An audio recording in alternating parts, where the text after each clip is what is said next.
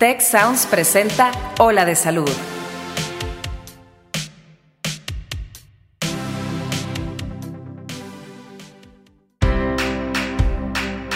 Esto es Ola de Salud. Yo soy Fernando Castilleja.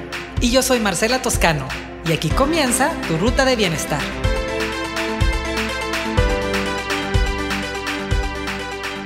Hola Marcela, ¿cómo estás? Buenas tardes. Estoy totalmente inmersa en una ola. ¿En una ola de? Salud. Eso. Oigan, bienvenidos. Qué bueno que nos están acompañando en este podcast. ¿Tú cómo estás, Fer? No te pregunté. Estoy bien, estoy bien. ¿Inmerso? Este, inmerso en esta ola. Bien. Ahorita con muchos temas eh, en la mesa. Estamos en una época de, de, de- de muchas cuestiones de salud y bienestar y, y- y como que intentando este, hacer que los conceptos queden en un solo, en un solo lugar y, y ese lugar es ola de salud. Exacto, para eso estamos el día de hoy. Y cuéntame, ¿quién es nuestro invitado de hoy? Mira, hoy te voy a poner un tema. A ver. Recientemente hubo una marcha a nivel nacional y hubo un paro nacional donde los hombres que salimos a la calle sentimos de una manera muy tangible el poder de la mujer. Sí, o sea, lo, lo- lo vimos. Nosotros nos salimos a la calle, nos fuimos a trabajar, fuimos a las escuelas de nuestros hijos y, y vimos la, un, un concepto interesante, vimos la ausencia.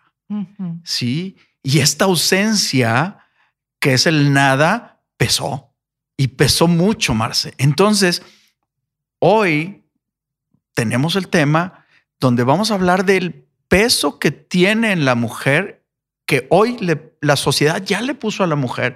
Antes tenía un peso arquetípico, donde la mujer era el soporte de la casa y estaba en la casa atendiendo al marido y los hijos.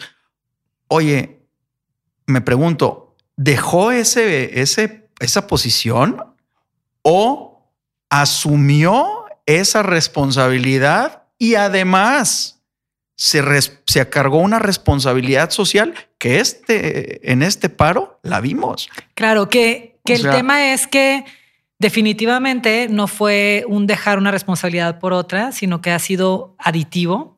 Exacto. Y es bien interesante que hoy platiquemos cómo este movimiento de la mujer social y emocional, porque vamos- somos un completo mente, cuerpo, espíritu, cómo eso está impactando no nada más en este, en este sentir de la sociedad, sino en su propia salud. hoy, Ajá. hoy costó lana. sí, claro. O sea, deja tú el esfuerzo, deja tú. O sea, hoy nos dijeron, eh, raza, si yo no estoy aquí, o sea, el país se cae. Entonces nos enseñaron, nos restregaron en la cara la relevancia que tiene la mujer en la sociedad. Antes éramos más hombres, ahorita son, son más mujeres que hombres. Y las mujeres tienen el control de la vida, literal y metafóricamente. Entonces, creo que es un tema bien padre, Marce. Y, y para esta plática del día de hoy, además de contar contigo, que eres una mujer que cumples esos roles, de justo lo que estamos hablando, está con nosotros el doctor Enrique Saldívar.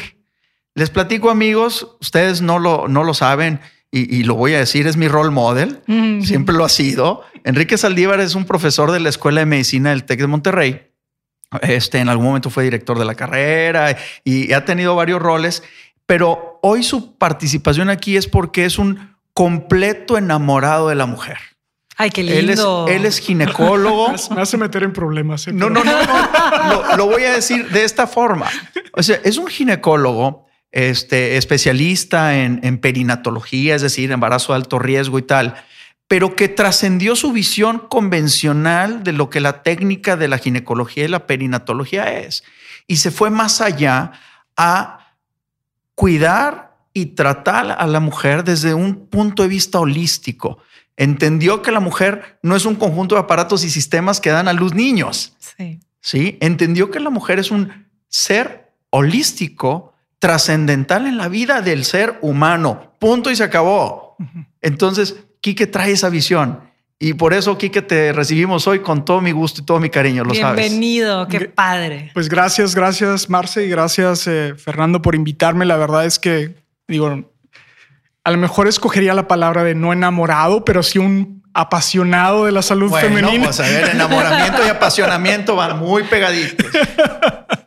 Pero sí, bueno, eh, creo que eh, esto ha sido como un reflejo de, ver a las pacientes, ¿no? De, o de escuchar, ¿no? Eh, el, el, enfoque que un profesional ginecobstétrico tiene es un enfoque que está muy relacionado a salud reproductiva particularmente. Pero si uno analiza las causas de morbimortalidad o de qué se enferman y de qué se mueren las mujeres, te das cuenta que la gran mayoría de mujeres no se van a morir de un parto, no se van a morir de cáncer de cervix, no se van a morir de cáncer de mama, se van a morir de enfermedades que se pueden prevenir. Uh -huh. eh, en, en, mujeres jóvenes es lo típico, los accidentes, las cuestiones relacionadas a violencia. Y en, y en las mujeres adultas o mayores de 45 años estamos hablando de enfermedades crónico-degenerativas. Entonces, para mí, a mí me da mucha tristeza porque siento que el único contacto que tienen las mujeres con los doctores ginecólogos está muy enfocado a cuestiones que no necesariamente van a afectar su salud de una manera tan dramática como otras enfermedades. Y lo que es muy triste es que desde el punto de vista gremial, los mismos doctores no refieren a esas pacientes a quienes sí pueden hacer un impacto en la salud de las pacientes. O sea, yo siempre he dicho que, y no es porque Marcela está aquí, pero es, podemos hacer más por la salud de las mujeres mandándolas con alguien que les recomiende ejercicio y, una buena nutrición un buen plan de alimentación, de alimentación que estar haciéndose papanicolados cada año, que claramente está demostrado que eso no es parte del estándar de cuidado. Entonces, eh, hablabas ahorita ¿no? de este concepto, eh, uno puede ver cómo nuestras pacientes van enfermándose eh, conforme va la vida avanzando. Eh, me iría a una cosa que, que, acabas de, que hacías alusión ahorita, que es esta cuestión social, que es parte de la definición de la eh, salud de la Organización Mundial de Salud, y habla de este concepto social. Y acabamos de ver una clara manifestación de enfermedad en la mujer cuando ellas están, tienen que tomarse un día para demostrarnos a los hombres que hay una enfermedad que las aqueja, que es específicamente una violencia uh -huh. específicamente dirigida a ellos. Eh, obvio que hay violencia a perros y hay violencia a animales y a hombres y todo, pero ese no es el discurso. El discurso es las mujeres se ven afectadas en particular por ser mujeres. Por ser mujer. Y, y, y como que creo que hay, hay un, una partecita ahí del tema en el que creo que viene desde más atrás. O sea, las mujeres, no sé si es porque así, así estamos más en contacto con nuestros sentimientos que los varones o la mayor parte de las mujeres nos sucede así. Pero como, como rasgo estamos muy atentas a observar al otro, a observar al esposo, a observar a los hijos, las necesidades de, de las demás personas y tenemos poco entrenamiento, por decirlo así, o estamos poco acostumbradas a voltear a ver nuestras propias necesidades, a tener voz, a que nuestra voz sea expresada eh, con la suficiente firmeza. Y creo que empezando desde ahí, el movimiento tendría que ser, uno, que la mujer nos, nos ayudemos entre mujeres y entre, entre profesionistas, sea un hombre o mujeres, a ayudarnos a entendernos para luego poder exigir también afuera que nos entiendan y que nos respeten y que nos den lugares. O sea, siento que si no hacemos ese primer paso de, oye, mujer, también necesitas voltearte a ver, no nada más exigirle al otro, oye, necesito que me des un lugar. Oye, necesito que me atiendas. Es cómo te estás atendiendo y entendiendo tu, tu propia biología, tus propios cambios, que definitivamente sí somos diferentes durante el mes. Tenemos momentos, es más, eso está súper estudiado con especialistas en, en nutrición del deporte, cómo se le puede sacar mucho más provecho al entrenamiento de una mujer si lo gradúas en base a su periodo, a su momento del periodo menstrual. En qué momento tiene más energía, en qué momento tiene menos. Entonces, en vez de estarnos peleando por ser igual que los hombres, es entendernos que sí tenemos momentos de más sensibilidad durante el mes y cómo sacarle más provecho. Pero lo que voy con todo esto es que siento que de pronto, y me incluyo como mujer, queremos la solución un poco afuera, sin haber realmente tenido el espacio de voltear adentro y de decir, yo también necesito voltearme a ver y voltear a ver mis propias necesidades, que es lo que haces mucho en tu consulta, doctor. Sí, definitivamente, ¿no? Y sin, sin reiterar lo que estás comentando, eh, creo que, que es un mal añejo de que las mujeres busquen una validación de parte de los hombres. O sea, la validación debe ser una validación eh, personal Propia. y luego de género. Entonces, eh, y esto es sumamente importante porque, eh, no sé, o sea, se espera que uno sea compasivo con los demás, pero no es compasivo con uno mismo. Y estos elementos, ¿no? Podemos hablar de sexualidad, ¿no? La expresión de sexualidad es muy diferente en las mujeres y en los hombres, pero particularmente por esta validación. Yo O sea, veo en las mujeres que, que estamos transitando perimenopausia, en la consulta, cómo las oigo luchar con ellas mismas por, por estar eh, como antes o por combatir sus propios síntomas en vez de entenderlos y ayudarle al- a la pareja a entenderlo. Es ahorita mis necesidades son diferentes. Sin duda. Pero ¿cómo vas al fuera a pedirlo? Entonces creo que tenemos que tener en este, en este tema o en esta lucha un pie en el autoconocimiento, o sea, mujer, volteate a ver, y un pie, una vez que tienes el autoconocimiento o la- al mismo tiempo en el afuera, es, ya me conozco, necesito esto, necesito, necesito esto específicamente de la sociedad o del varón en particular, pero no es nada más entre varones, ¿eh? esto también es entre mujeres. Claro, sin duda, sin duda, sin duda. ¿Cómo, ¿Cómo lo vives, doctor, en la consulta? ¿Qué tanto encuentras mujeres que, que de verdad, de verdad, pues se han aprendido a conocer y han aprendido a manejar su, su feminidad física, emocional, etcétera? Pues fíjate, digo, yo eso lo comento con los residentes y los estudiantes de medicina. Creo que para mí como especialidad fue una sorpresa porque yo escogí la especialidad en gran medida como por cuestiones como más técnicas, como me gustaba la cuestión de hormonas y de la cuestión del proceso de gestación y todo eso.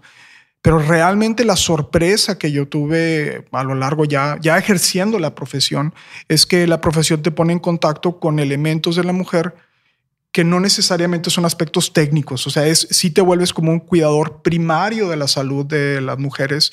Entonces, es, es muy privilegiada la profesión porque ves entonces, eh, contrario a los internistas o los pediatras, que, que ves segmentos de edad o, o- y diferentes, pero aquí ves, puedes ver una mujer desde su niñez hasta su senectud, ¿no? Entonces, ese proceso de ver a la paciente cómo transita por esas áreas es muy interesante porque, como bien lo mencionas tú, sus necesidades son diferentes.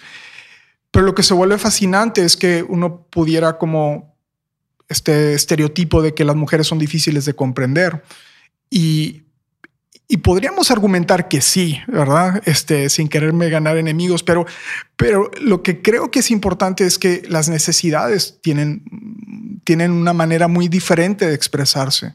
Entonces, para mí, por ejemplo, a veces empatizar con procesos eh, eh, que viven las mujeres que son particulares al género es bien difícil porque pues nunca voy a menstruar, nunca me voy a embarazar, pero si, lo tra- si me trato de, imagi- de imaginarlo, pues entonces creo que puedo como hacer un poco de clic con ese, con ese tiempo. Yo, mi hija, tengo una hija de 18 años y entonces cuando ella está enojada porque tiene, hijo, pues se va a enojar porque dije que tiene su menstruación, pero bueno, este, me va a matar. Pero bueno, a lo que quiero, lo que le digo es, es normal sentirse enojado y es normal sentirse frustrado porque a lo mejor hoy no te sientes suficientemente cómoda o no estás dando el 100%. Que tal vez ese tema de, de que las mujeres somos complicadas de entender viene desde querernos meter en, una, en un prototipo de un deber ser, que no es. Es, Es como justo. la mujer debería ser de cierta forma parejita, el estado de ánimo parejito todo el mes,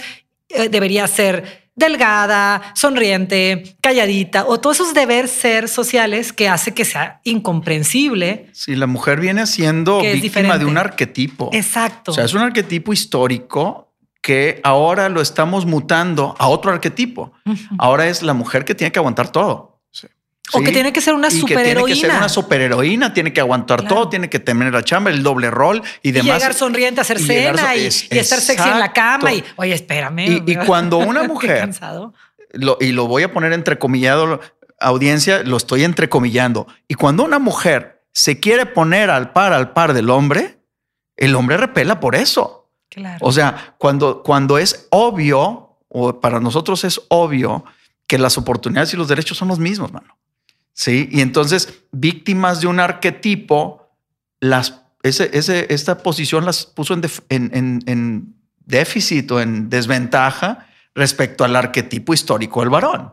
el revolucionario, aquel del bigote ancho y que tiene hijos por todos lados, ¿no? Entonces, este arquetipo, muchas mujeres se han propuesto a continuarlo también.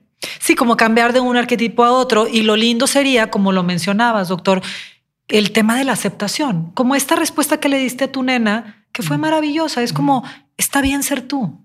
No tienes que sentirte bien hoy si no te sientes. Mañana seguramente vas a estar diferente, como, como si pudiéramos trabajar en la aceptación, pero bueno, no hay aceptación sin conocimiento. ¿Qué tanto nos conocemos? Que también, también sucede en los hombres. Sin duda, al hombre, al hombre le estamos enseñando que tú no te quejes, tú no llores, tú no te. A ver, el hombre también tiene ese derecho, justamente, y en ese momento te das cuenta que sí debe haber equidad. Ahora, yo déjame, creo que una de las cosas que a veces sucede con los médicos es que estamos como traemos un chip de que todo lo que nos digan lo tenemos que resolver. O sea, cuando, cuando un paciente va con nosotros y se sienta con nosotros y de pura casualidad toca un tema en el cual no nos sentimos suficientemente cómodos, eh, hablemos de espiritualidad o de problemas maritales o cuestiones mentales, si no es nuestra área de expertise, muchas veces evitamos hasta esas preguntas porque pensamos que vamos a quedar mal si no resolvemos el problema del paciente. Pero yo, eh, eh, y, esta parte de validación, muchas veces lo que el paciente nada más lo único que está buscando es alguien que escuche el problema. Entonces, esto es algo que he aprendido. Yo no, no soy un natural a escuchar. De hecho, creo que la escuela me formó para que no escuchara. Este, pero eh, deliberadamente cada vez que me siento con un paciente, trato de escucharlo mejor.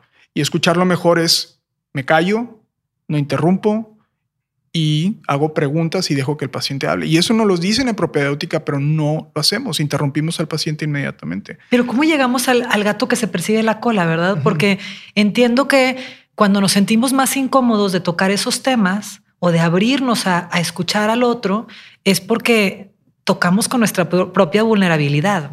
Entonces, si yo estoy escuchando a alguien que está vulnerable y me permito sentirlo, me pongo vulnerable. Y si el hombre está tradicionalmente educado a no te pongas vulnerable, ponte durito, sé fuerte, obviamente vas a querer cerrar tus oídos y tu cuerpo a escuchar cualquier conversación de esa, que es tan importante. Tocas un tema que a mí me fascina, ese tema particular de la vulnerabilidad del médico, porque toca en muchas aristas, incluyendo la salud mental de los profesionales de la salud. Pero yo soy un así como digo, apasionado de la salud de las mujeres, soy un apasionado de que los doctores debemos involucrarnos más con nuestros pacientes en el sentido de, de, de conexión, porque a mí me enseñaron que entre mayor distancia tuviera con mi paciente, más objetivas iban a ser mis decisiones. Pero esto, este modelo en, los lugares donde se ha ejercido a rajatabla, ha generado una insatisfacción en el sistema de salud. Entonces. Porque no somos objetos. No, exacto. Entonces, cuando yo me junto con alguien a platicar, debo de pensar que es un privilegio el que estoy teniendo, el que esta persona me esté contando algo que es íntimo para ellos. Entonces, es, yo no podría hacer medicina si no fuera en este contexto de cercanía hacia el paciente. Entonces, claro, los gozos son sumamente gozosos, pero las tristezas son tristezas. Entonces, y a lo mejor eso me va a volver loco al final del, pero prefiero pagar ese pecado a vivir una medicina estéril o de 10 a 15 minutos, te doy el tratamiento y se acabó. Eso, a mí, y yo se los digo a los muchachos, es aquellos doctores que les digan mantén distancia, no, le hagas caso, claro. No lo hagan. Involúcrate con el paciente está con él, o sea, en las buenas y en las malas. Y, y, entonces vas a tener un grupo de pacientes que va a ser tu comunidad y vas a hacer un mayor impacto. Claro, y como dicen en Gestalt, lo que cura es el contacto. Claro, claro. Lo que cura es el contacto, es estar ahí dispuesto a entrar y a, entrar en tu mundo, ¿no? Pero no hay manera si no hay escucha. Qué bonito que, que haya pues un profesor que enseñe a nuevos doctores este modelo porque coincido. O sea, realmente lo que cura es el contacto, estar ahí y escuchar, ¿verdad? Oye, Quique, y en este estilo de vida eh, rápido, cuantitativo, este, de luces y de tiempos y demás, ¿cómo está impactando este estilo de vida a las mujeres? o sea, ¿hay manera de que ellas pudieran tomar un poquito más el control y que nos enseñaran a los hombres, porque son más organizadas sin duda, y que nos enseñaran a los hombres a tener también un poquito más control de eso y que nos permita ser más ah, ah, sensibles al mundo, menos, menos esa coraza dura que nos enseñaron los revolucionarios. yo, mira, yo, yo coincido con Marcela que creo que es una validación.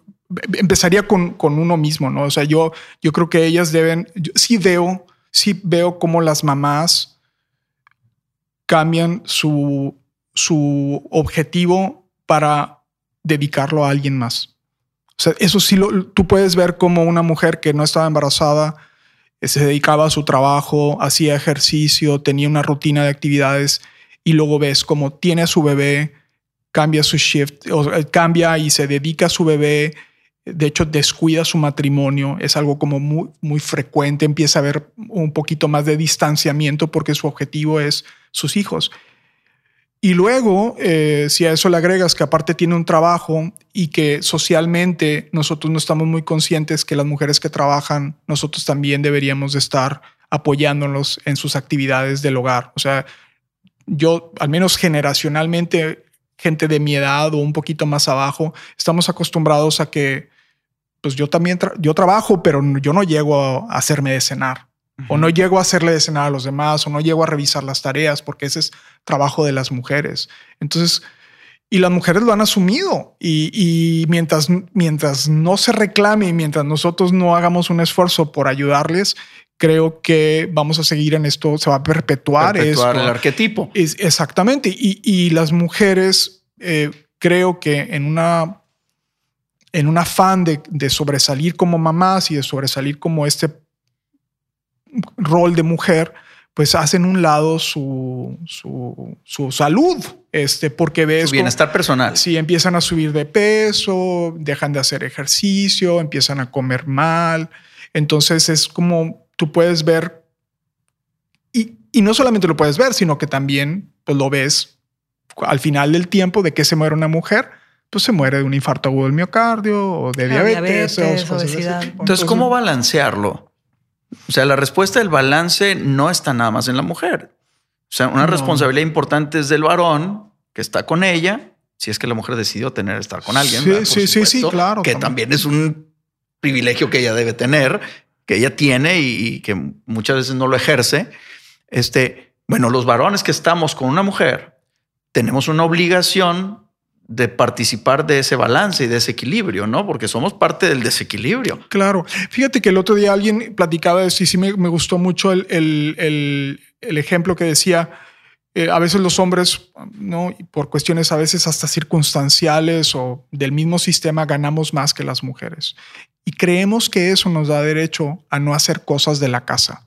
Pero hay que recordar que, sobre todo en, en la cuestión económica, que es una cuestión este, que va como construida. O sea, si tú, no sé, si, si ganas, si tú lo que ganas son 50 mil pesos, pero 20 de esos son de tu mujer, pues sí estás ganando muchísimo más, pero tienes 50 mil pesos que si no te hubieras, si tuvieras los 20 mil. Entonces, o sea, creo que hay una mala costumbre de que el que gana más es el que hace menos en la casa y eso está muy perpetuado. El arquetipo del que gana más es el que maneja el mango. Exacto. Pues no, maestro. O sea, no. Y las mujeres también internamente creo que nos va a costar trabajo. De hecho, no, no, no quiero decirlo en futuro. Nos está costando trabajo también bajarle a la exigencia, porque pues son años de cultura diferente, no nada más del hombre macho este, revolucionario, sino también son años de cultura metida en los tuétanos de que la mujer debe ser una buena cuidadora del hogar, que los niños están bien gracias a ti, que el marido está bien gracias a ti, porque tú le conseguiste su comidita y lo mandas planchadito,